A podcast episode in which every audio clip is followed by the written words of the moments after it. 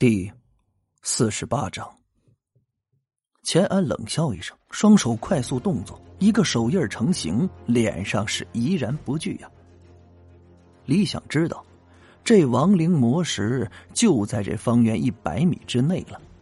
这个有主灵气已经感受到了来自两人的极大威胁，所以啊，最终也忍不住，如同一只感觉到危险的动物，发起了攻击。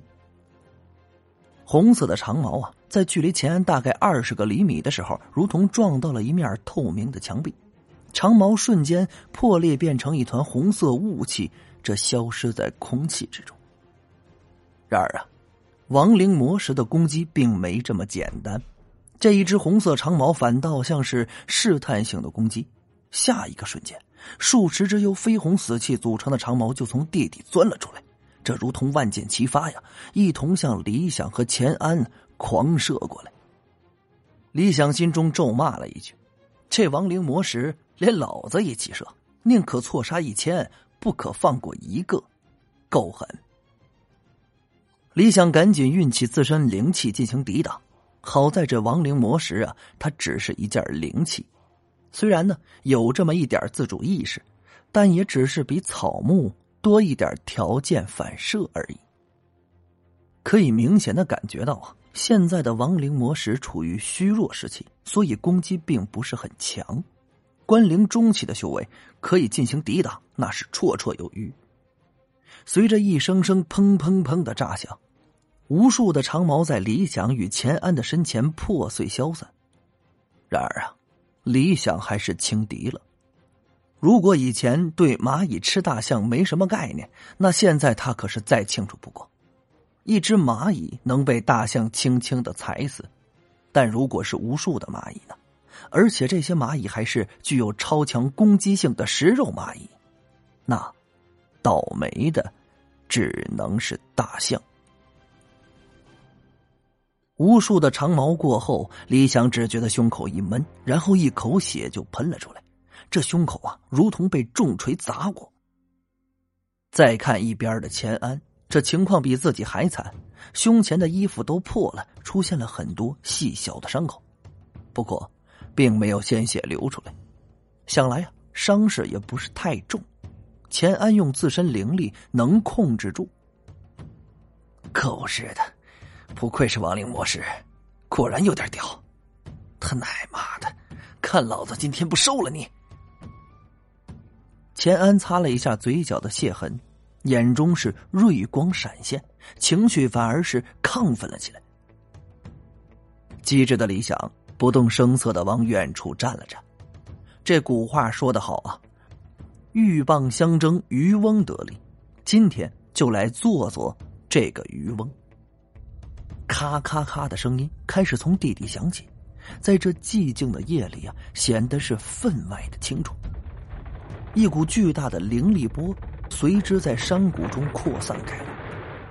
看来啊，这亡灵模式终于是按耐不住，这要出现了。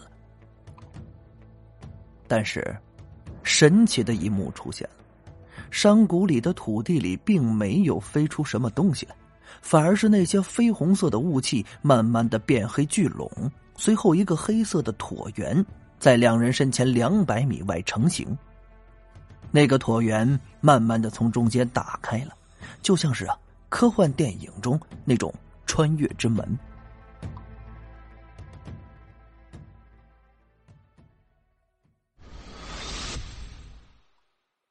老板，亡灵魔石出世，冥界之门恐怕会被打开的。在一个很具有科幻感的房间之内，一个中年男人看着前面的大屏幕。屏幕上是一个豪迈的汉子，戴着个墨镜，他的身后漆黑一片。让方真人在冥界找机会动手。中年男人脸色冷峻。是。豪迈男人应了一声，大屏幕闪烁后，出现了一个虚拟的女人头。方教授，请问有什么指示吗？一个虚拟的女人声在房间内响了起来。中年男人道：“他的未来有无变化？暂时还未出现变化。虚拟女生答道。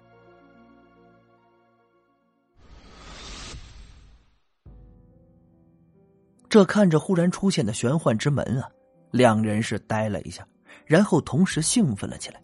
想不到这冥界之门就这样就出现了，难道是那亡灵魔石知道有人要收了他，故意而为之？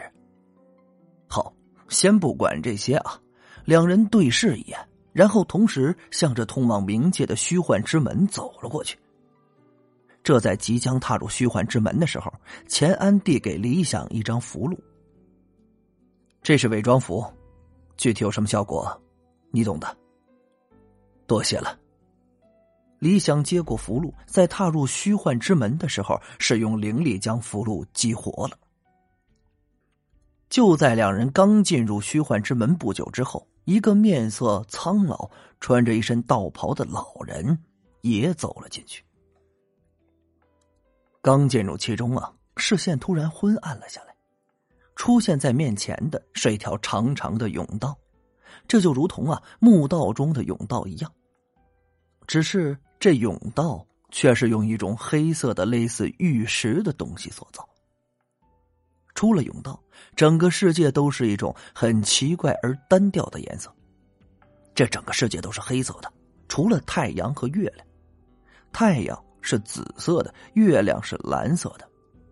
比较怪异的是，太阳和月亮一同挂在这黑色的天空之上。前面不远处出现了一个渡口，渡口边停着一艘小破船。两人走到渡口，一个身着黑斗篷的人忽然从船上爬了起来。这人一个脑袋都罩在斗篷里。只能隐约的看见一张苍老的脸。这人没说话，只是伸出了右手。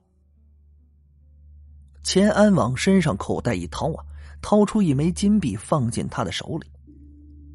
见到这一幕，李想也明白，这钱安是早有准备。进入冥界之人必须给摆渡人一枚金币，方能让摆渡人带你去你想去的地方，不然。这哪儿也去不了，摆渡人是不能伤害也不能威胁的，否则破旧的渡船便会消失。这钱安是有备而来呀，似乎有着更深的目的。不过，他为什么会带上自己呢？这点很奇怪。去哪里？摆渡人的声音怪异而空洞。明神殿。钱安说出了地名。听见这个地名啊，摆渡人抬头看了他一眼，也没说什么，让两人上了船。船身破破烂烂，恐怖的是船底竟然破出了几个大窟窿，黑水却没有进入船内，显得是啊很神奇。摆渡人划着桨，破船在冥界黑河中慢慢的滑行。由于四周景物都差不多，也判断不出这破船到底是走了多远。顺着黑水河一路走，岸边没有一个人影，整个世界显得是空旷无比，这毫无生气。明日很明亮，但却没有任何温度，也不刺眼。明月看在眼里，却显得有几分妖异，看久了之后，便会有些眩晕。也不知过了多久，摆渡船才在一个渡口停了下来。两人知道到了目的地，下了船，看着摆渡人慢悠悠的离开。两人离开渡口，黑色的大地上广袤而苍凉，一座庙宇横亘在前方的土地上，显得巍峨而突兀。